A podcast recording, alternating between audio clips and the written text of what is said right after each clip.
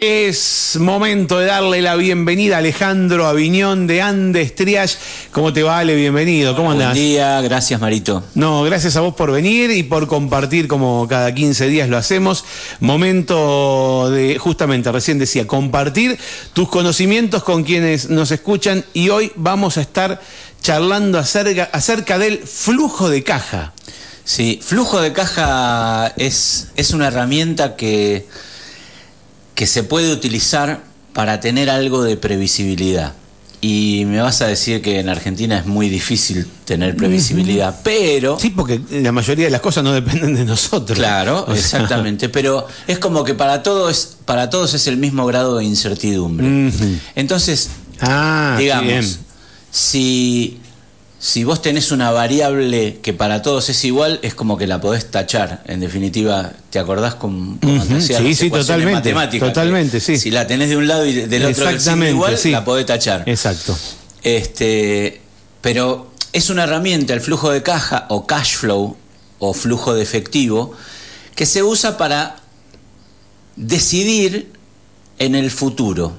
Es decir, viste que yo siempre insisto con esto de registrar, que tenemos que registrar, que tenemos que anotar todo. Bueno, el flujo de caja es una forma de utilizar todo eso que en algún momento registramos, porque el flujo de caja no es ni más ni menos que, para simplificarlo, es agarrar un calendario e ir poniendo en el calendario para adelante cuando tenés previstos tener egresos, o sea que hay cosas que sabes que ya vas a tener que pagar para adelante. No sé, imagínate, el alquiler, los sueldos, este, la, luz, el gas. Vos más o menos sabés cuánto vas a tener que pagar para adelante. También, si fuiste haciendo los deberes, si fuiste anotando, sabés más o menos cómo venís comprando, si vos vendés algo, cómo venís haciendo las compras para poder vender. Porque en determinado momento compras para poder tener disponibilidad en la alta, en determinado momento compras algún, algún elemento porque lo vas a necesitar más adelante. Entonces, vos también sabés cuánto estás comprando. Y más o menos también sabés cuánto te está ingresando por las ventas. Entonces, esta herramienta de flujo de caja es simplemente ir poniendo para adelante, imagínate, sería como poner para diciembre, enero, febrero, marzo, abril, todo lo adelante que vos quieras, los gastos que ya tenés, que ya sabés que se te van a dar, y los ingresos que ya sabés que se te van a dar. Vos me decís, bueno, pero no va a valer lo mismo ahora que en junio. No importa, ponelo y ponelo porque uno de los factores que le podemos poner es como para ajustar esos números para adelante, es el porcentaje de inflación, el índice de IPC, el valor del dólar, lo que quieras para poder ajustarlo para adelante. Viste que siempre hablamos de que la peor previsión es la que no se hace. Bueno, entonces, el flujo de caja es algo, por lo menos te da una pauta, te da una pauta más o menos, no quiere decir de que se vaya a cumplir, porque es un pronóstico. Es más, hasta vos podrías generarte, viste que a veces decimos de generar escenarios, el pesimista, el optimista y, el realista que va en el medio. Bueno, vos también podrías hacer un flujo de caja con escenarios. Son como los presupuestos que hacen los, los gobiernos. E, exactamente, pero porque es lo que se estima, porque no es que vaya que hay que es gastarlo. Estimado, es, es, lo que crees que vas a que vas a invertir. cuál es el sentido? ¿Cuál es el sentido de tener más o menos estimado cuánto vas a cuánto te va a quedar en el bolsillo, que sería la diferencia entre tus ingresos, y tus egresos, tal cual. ¿Sí? ¿Cuánto te va a quedar en el bolsillo en marzo? Y porque a lo mejor vos tenés que comprar algo y tenés que tirar un cheque para adelante y entonces tenés que fijarte cuándo vas a tener fondos para hacerle frente a ese cheque que lo tenés que tirar para adelante. Entonces, viendo el flujo de caja vos podés decir, ah, te lo doy para marzo ¿Por qué? Y porque en marzo sé que me van a entrar ingresos porque hay un evento de no una carrera que viene gente, entonces yo ya sé que tengo asegurados determinada cantidad de ingresos para esa fecha. Claro. Entonces, empieza a tener utilidad el hecho de tener un, un escenario previsto. O sea, cuán- con, cuánta, con cuánta plata, con cuánto efectivo vas a contar para adelante. Como esto es eh, sacarle provecho a la información que vos fuiste almacenando y fuiste grabando. ¿Por qué? Y porque muchas veces a lo mejor podés ver, ¿y qué pasó en diciembre del año pasado? ¿Cuánto vendí en diciembre del año pasado? Y a lo mejor es qué cantidad de productos vendí, no cuánta plata, porque a lo mejor la plata, obviamente que de diciembre del año pasado a diciembre de este año Cambia por producto de la tenemos un inflación. 100% de Claro, inflación. claro, claro. Pero la cantidad de productos por ahí no cambia tanto. Entonces, más vale que podés tener un estimado y a lo mejor lo podés hacer con el nuevo precio. Decir, bueno, ok, si yo en diciembre pasado vendí 150 productos y puedo asumir de que este, este diciembre también puedo vender unos 150 productos. Y si vengo más o menos con un promedio de entre 130 y 170, puedo decir, puedo asumir que voy a vender 150. ¿Por qué? Porque no es que lo inventé, sino que lo estoy, me estoy basando en mis propios datos. A lo mejor a eso le puedo poner un, como decíamos antes, un escenario optimista, decir, y a lo mejor puedo vender más de 150, Claro. puedo vender 170. Ok, ¿y cuánto más o menos va a costar cada uno de esos productos para el público? Tanta plata. Ok, multiplico, entonces vos ya tenés al menos un estimado de ingreso. Como también tenés un estimado de egresos y hasta te diría, muchas veces los ingresos son más ciertos, perdón, los egresos son más ciertos que los ingresos. Sí, porque el costo fijo. Porque el costo o sea, lo fijo, tenés. y vos sabés El alquiler a que lo vas a tener que pagar, los sueldos. Más o menos los sueldos. Claro. Con una, hasta vos tenés la pauta de aumento que vas a tener según el gremio con el Claro, que ya- trabajando. ya de alguna manera ya sabés. cuánto es de eso el 931 que vas a tener que pagar. Sabés de eso cuánto es más o menos de IVA, más o menos de ingresos brutos. Entonces, es como estás anticipando de alguna manera los egresos que vas a tener que hacer. Los estás anotando solamente y también estás anotando solamente los ingresos que vas a que pensás tener. Entonces, cuando vos haces a futuro la diferencia entre los ingresos y los egresos, eso sería lo que te quedaría en el bolsillo. ¿Qué significa que te quede en el bolsillo? ¿Qué es rentabilidad? Y vos decís, ah, bueno, esto lo voy a poder usar. Bueno, también está el tema de los imprevistos, porque hay cosas que por ahí no podés prever. Acá, lamentablemente, este, las cosas tienen una tasa de cambio bastante alta, entonces muchas veces se te ponen un impuesto nuevo o un cliente que te compraba siempre no te compra más y o un proveedor que te entregaba cierta cantidad. Venía recién hablando con una con una amiga eh, de acá de un negocio a la vuelta y dice estoy tratando de comprar antiparras de natación y no llegan, no hay antiparras de natación. Entonces cada vez que hay, compro. Claro. ¿Por qué? Porque no sé cuándo van a entrar de nuevo. Son O sea, tenés productos que estoquearte porque tenés no que sabés- estoquearte por las dudas. Entonces, es, es como que estas cosas también las tenés que empezar a notar. De decir, bueno, ok, tengo stock y este stock para vender cuánto durante cuánto tiempo me va a alcanzar. ¿Por qué? Porque a lo mejor, entre comillas, puedo aguantar hasta marzo del año que viene con este stock y yo sé que recién voy a tener que comprar en abril. Pero ¿qué pasa? Por ahí cuando vas en abril no hay.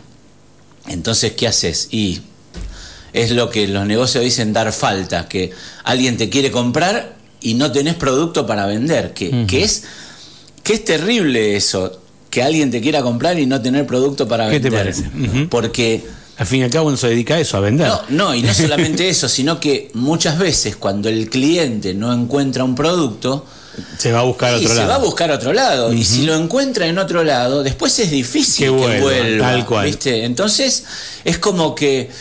Y decís, bueno, tengo que tenerlos estos productos. Entonces también vos empezás a elegir de alguna manera con qué te estoqueás. Y esta, esta amiga me decía, no, bueno, yo compro todo lo que puedo, compro de producto todo lo que puedo, claro, pero bueno, después eso también tiene una contra, que vos tenés stock inmovilizado, y tener stock inmovilizado es tener plata inmovilizada que no la podés usar para otra cosa. ¿sí? Porque es como que tenés pantalones ahí, pero no podés sacar los pantalones y ir a la anónima a pagar con pantalones.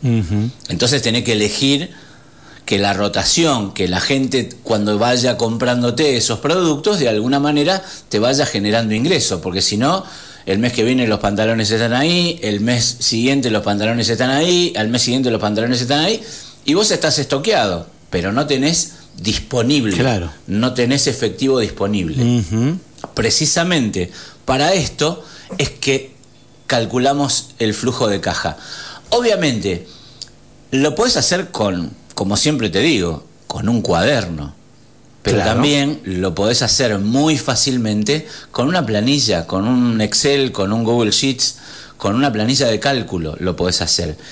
Que es muy fácil generar un mes y después copiarlo 12 veces para adelante. ¿Sí? Entonces las fórmulas se copian, los valores eventualmente se copian y entonces no los tenés que estar ingresando de nuevo y por ahí es más fácil modificarlo al valor que tener que escribirlo desde cero, porque hay algunas cosas que más o menos se mantienen. Bueno, muchas veces eh, trabajamos con o tratamos de trabajar con moneda constante. Moneda constante obviamente no es el peso, sino es lo llevas a dólares. Bueno, ¿cuánto es esto en dólar? Entonces es como que eso de alguna manera te permite comparar. Esto que, que decíamos antes de, bueno, ¿cuánto vendí en diciembre del año pasado comparado cuánto, cuánto pienso que voy a vender este año? Bueno, ¿cuánto estaba el dólar en diciembre del año pasado? y entonces llevo mi venta en pesos, la transformo en dólares. Y yo calculo que el, Claro. el, este año voy a, puedo llegar a vender tantos dólares. ¿Sí?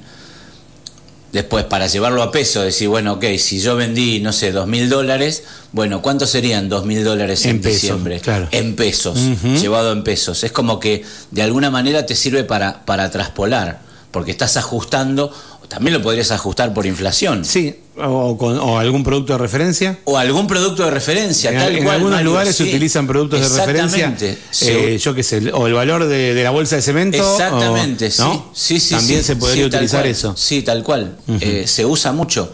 Lo que pasa es que, digamos, te tiene que servir para todo el resto de productos que vos, que vos vendés, si tienen más o menos un racional, porque, no sé, si vos vendés panchos, no es lo mismo usar una bolsa de cemento para Claro, ajustar. a claro, lo mejor lo tenés que ajustar por el precio, por el precio de la harina. o por claro, el precio de harina, tal cual. Ujú. eh, eh, eh, esos, esos Tiene que estar vinculado a tu, a tu, a tu negocio, negocio, a tu- totalmente. a tu, giro del negocio. Sí. Pero, de nuevo, esta es una herramienta que las empresas grandes usan. Las empresas grandes, me refiero a las multinacionales, usan flujo de caja muchísimo, pero es algo que también puede usar una pyme, porque es- eso de alguna manera empezás a tener previsibilidad. Bueno, es que la diferencia entre una, como decís vos, multinacional y una pyme es la escala nada más. Exactamente. O sea, es la escala, O pero sea, cuanto, compra, cuanto más parecido a esas que llegaron tan grandes hagas, ¿Cómo, cómo eh, hicieron o sea, es para el camino, es el camino correcto de alguna Tal manera. cual. Entonces, la cosa muchas veces se trata de aprovechar las herramientas que tengo disponibles, y cuando digo herramientas no es el, el- el martillo y la motosierra, sino de alguna manera las herramientas y, y- y las habilidades, nosotros le llamamos habilidades blandas, que es esto que, que no podés tocar, esta habilidad Sí, sí. para generar una planilla. No es lo mismo que una motosierra, es una herramienta para habilidades blandas. Usarlo porque está disponible. Es decir, no tiene un costo significativo para, un, Claro. para una pyme. No tenés que ir a comprar un sistema. No tenés que ir a comprar un O sistema. sea, es una planilla de cálculo. es una planilla de cálculo eh, que la podés hacer vos y te puede ayudar. Y la tenés eh, gratis online. Y la tenés en, gratis en- online en y hasta, Gmail. si querés, en el- en el sí. teléfono. Sí, sí, sí, sí. Entonces, ¿por qué te la vas a perder? ¿Por qué te vas a perder una herramienta que te permita tomar mejores decisiones de negocio si la tenés al alcance de la mano? Y a ver, ¿necesitan a Andes Triage para hacer el flujo de caja? La verdad es que no. O sea, ¿por qué? Porque podés buscar en internet, hay tutoriales, hay un montón de, de videos que te explican cómo hacer un flujo de caja. Eh, el tema es que cuanto más preciso lo haces, Claro, cuando más adecuado lo tuyo. cuanto más adecuado Eh, lo tuyo lo haces, es como, como un canto rodado. Yo muchas veces le- les hago este ejemplo. El canto rodado, si dio tres vueltas en el río y se pulió un poco, pero si dio 100 vueltas en el río se pulió mucho más. Claro. Hasta que te queda redondito, perfecto, sin aristas y está adaptado a tus necesidades. Entonces, Claro, porque vos todos los tutoriales que veas son genéricos. exactamente. Entonces, Son para, para, para todo pa- o para nada. O- O, o- sea, son, son genéricos. Son genéricos, Eh. entonces bueno, pero vos si vos lo, lo podés trabajar como una analogía, decir, ah, lo que acá en el tutorial le llaman este, egresos es en realidad eh, los costos fijos, los sueldos, el 930, y no te van a hablar del 931, no te van a hablar de ingresos brutos en un video que por ahí es mexicano. Claro, totalmente. Eh, Sí. O sea, te van a hablar estrictamente de lo técnico del Excel, de, Claro, pero- la utilización de la planilla de cálculo. Pero, pero ¿qué pasa? En definitiva, eh, si esto te ayuda a tomar mejores decisiones de negocio, ¿por qué? Porque te dice para cuándo podés tirar un cheque para adelante o cuándo te vas a poder ir de vacaciones porque en realidad es cuanto más, llamémosle, superávit tenés, cuanto más diferencia tenés entre lo que te va a ingresar y lo que vas a tener que pagar. Bueno, te sirve para planificar tus actividades, te sirve para planificar tus vacaciones, tus compras, a lo mejor el- te sirve para planificar cómo vas a pagar los aguinaldos, que son cosas que vos sabés que la vas a tener que pagar. Y esto es en diciembre o en enero y esto es en junio o en julio. Entonces, ¿sabés qué? Este egreso lo tenés y ya lo podés calcular, ya podés saber cuánto va a ser eso, más o menos. Ahora, si vos pretendés tenerlo todo en la cabeza y esos cálculos, hacerlos todos en la cabeza, y es ahí en donde por ahí se te empiezan a olvidar algunas cositas. Y cuando se te empiezan a olvidar algunas cositas, empezás a tomar decisiones en base a conceptos que no son ciertos. O sea, te está faltando info para tomar decisiones de negocio. ¿Qué quiere decir? ¿Podés mandarte el piletazo? Sí, podés mandarte el piletazo, pero el, el riesgo es más alto. ¿Te puede salir bien? Sí, te Sí, puede salir también. bien. Pero, te, puede, te puede salir mal también. Entonces, más vale dedicar, gastar un poquito de tiempo en desarrollar este tipo de herramientas que, insisto, no son complejas, no es algo que sea complejo, porque, digamos, si hoy vos tenés la capacidad de hacer la resta de los ingresos menos los egresos, es eso mismo tirado para adelante. Nosotros lo que hacemos muchas veces es que el flujo de caja se vaya generando solo. ¿Qué significa?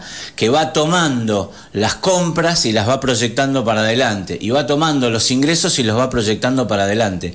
Entonces tenés, de alguna manera, un flujo de caja dinámico en donde te ahorrás, entre comillas, tener que cargar las cosas. ¿Por qué? Porque te está tomando, bueno, ok, ¿cómo fue en noviembre del año pasado? Así. Ok, te pongo un escenario que es Claro. histórico y es noviembre del año como pasado. referencia. Te lo tomo, después de eso lo podés subir, lo podés bajar, lo podés aumentar, podés tacharle cosas, pero es como que partís de algo. Y tener algo para tomar decisiones, en vez de tenerlo todo en la cabeza, tener algo en una planilla, y muchas veces ayuda, te hace sentir como que estás en control de tus números. ¿Sí?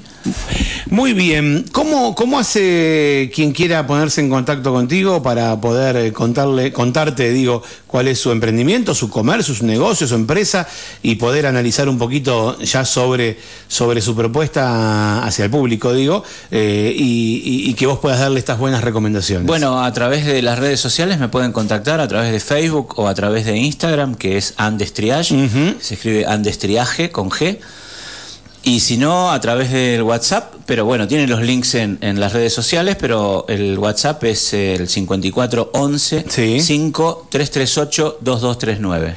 Andes Triage, así figura en las redes sociales y de esa manera lo podés encontrar para, bueno, concertar una entrevista y... y- y- Hacemos un diagnóstico que no tiene que no tiene costo y en base a eso podemos generar una propuesta de trabajo para encarar el, el, el proyecto que necesite el cliente. Ale, nos encontramos en dos semanas, si Dios quiere, el miércoles 7 de, de noviembre. De diciembre. De diciembre, perdón, creo ya en, Ya está, en los el últimos mes que viene es del Navidad. año. ¿eh? El mes que viene es Navidad. Eh, sí, El mes que viene sí, sí, ya estamos, ya estamos. Ya estamos. Gracias, Muchas Ale, por tu visita. Muchas ¿eh? gracias, Mario. Ayer escuchaste a Alejandro Aviñón de Andes.